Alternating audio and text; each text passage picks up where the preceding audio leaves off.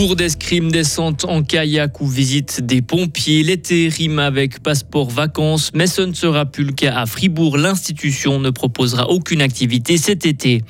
Plus de 20 millions de bénéfices pour la ville de Fribourg. Le Conseil général accepte ses comptes 2022, mais pour certains, ces chiffres noirs sont l'occasion de baisser les impôts, pour d'autres d'investir pour les familles. Des ingrédients choisis méticuleusement, pesés au gramme près, un travail de tous les jours pour obtenir les fameuses étoiles Michelin.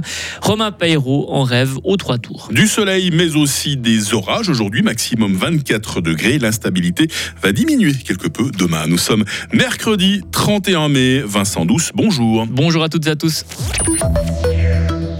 C'est la fin d'une aventure de près de 50 ans. Les enfants ne pourront pas profiter du passeport vacances en ville de Fribourg. Le comité n'organisera aucune activité cet été. La faute au manque de bénévoles à une charge de travail trop importante. Il a été un moment question euh, que l'association Hubert Audria reprenne toute l'organisation, mais cela n'a finalement pas fonctionné. Jacques Soupsic, le président du passeport vacances Fribourg, est très déçu. Alors moi, ça me fait mal. C'est clair que c'est pas la suite que j'aurais voulu avoir. J'aurais bien voulu qu'on puisse redonner ça à, quelqu'un. J'aurais bien voulu que la ville reprenne les activités puis stabilise toute cette, euh, cette organisation. J'espère que c'est pas fini. J'espère que c'est juste maintenant un creux de la vague et que ça reprenne euh, les années suivantes avec de nouvelles personnes et puis une nouvelle énergie. Et du côté de la ville de Fribourg, on prend acte avec regret de cette décision.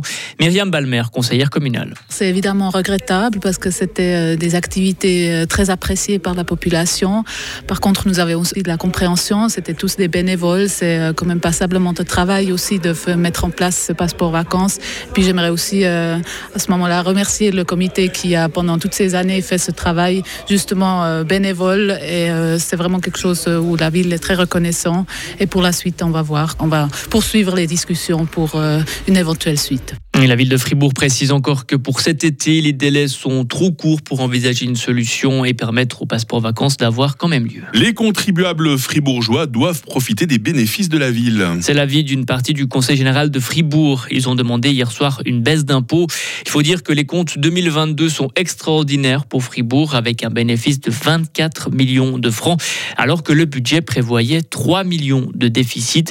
L'écart est grand entre le budget et la réalité, trop grand pour David Krienbull, conseiller général PLR. Il est évident qu'on préfère avoir des bénéfices que des pertes, mais à ces hauteurs-là, de faire autant de bénéfices, la loi euh, nous l'indique, on doit avoir des budgets qui sont équilibrés entre les revenus et les charges. Et là, on fait le grand écart. On a des écarts qui sont significatifs au niveau des revenus fiscaux.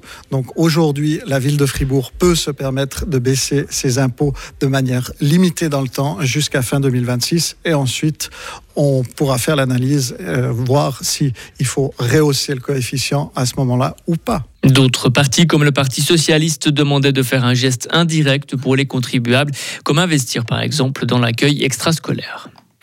Les débats ont dérapé hier au Grand Conseil vaudois. Une allusion à du harcèlement sexuel a mis le feu aux poudres. Une élue de la gauche radicale a mis en cause le comportement d'un collègue élu de droite. La séance a pris fin plutôt que prévu. Des propos sexistes et graveleux seraient en cause. Le bureau du Grand Conseil vaudois a dit regretter hier soir la teneur des débats. Il a appelé l'ensemble des députés à retrouver l'esprit de concorde qui devrait prévaloir au sein du Parlement. Romain Paillero se plaît à Fribourg. Le chef cuisinier a repris le restaurant des Trois Tours à Bourguillon il y a une année et demie. En novembre dernier, il a regagné son étoile au guide Michelin, étoile qu'il avait perdue quand il a quitté son ancien établissement, la Pinte des Mossettes à Charmey. Aujourd'hui, ce Français de 38 ans veut obtenir une deuxième étoile, mais il ne peut jamais vraiment savoir quand les inspecteurs viendront à sa table pour l'évaluer. Romain Paillero.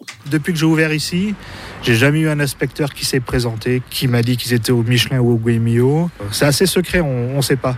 Donc euh, nous, de toute façon, on fait pour... Euh, tout, chaque assiette, que ce soit pour euh, la famille ou un ami ou quelqu'un qui vient exceptionnellement, ça sera exactement la même chose. On ne fait pas de différence. Donc c'est pour tout le monde pareil. C'est toujours les recettes elles sont au point. Tout est souvent pesé faut, je fais très attention au grammage, comme ça, c'est pas lourd, c'est, c'est léger. Enfin, on triche pas pour un. Donc, si jamais le Michelin est là, ben, il mangera comme, euh, comme vous, si vous venez. Et on vous donne rendez-vous dans une demi-heure pour découvrir comment ce chef étoilé, comment Romain Paillero travaille avec toute son équipe. De quoi nous mettre l'eau à la bouche hein, ce matin, Vincent Douce. Merci de nous informer. Retrouvez toute l'info sur frappe et frappe.ch.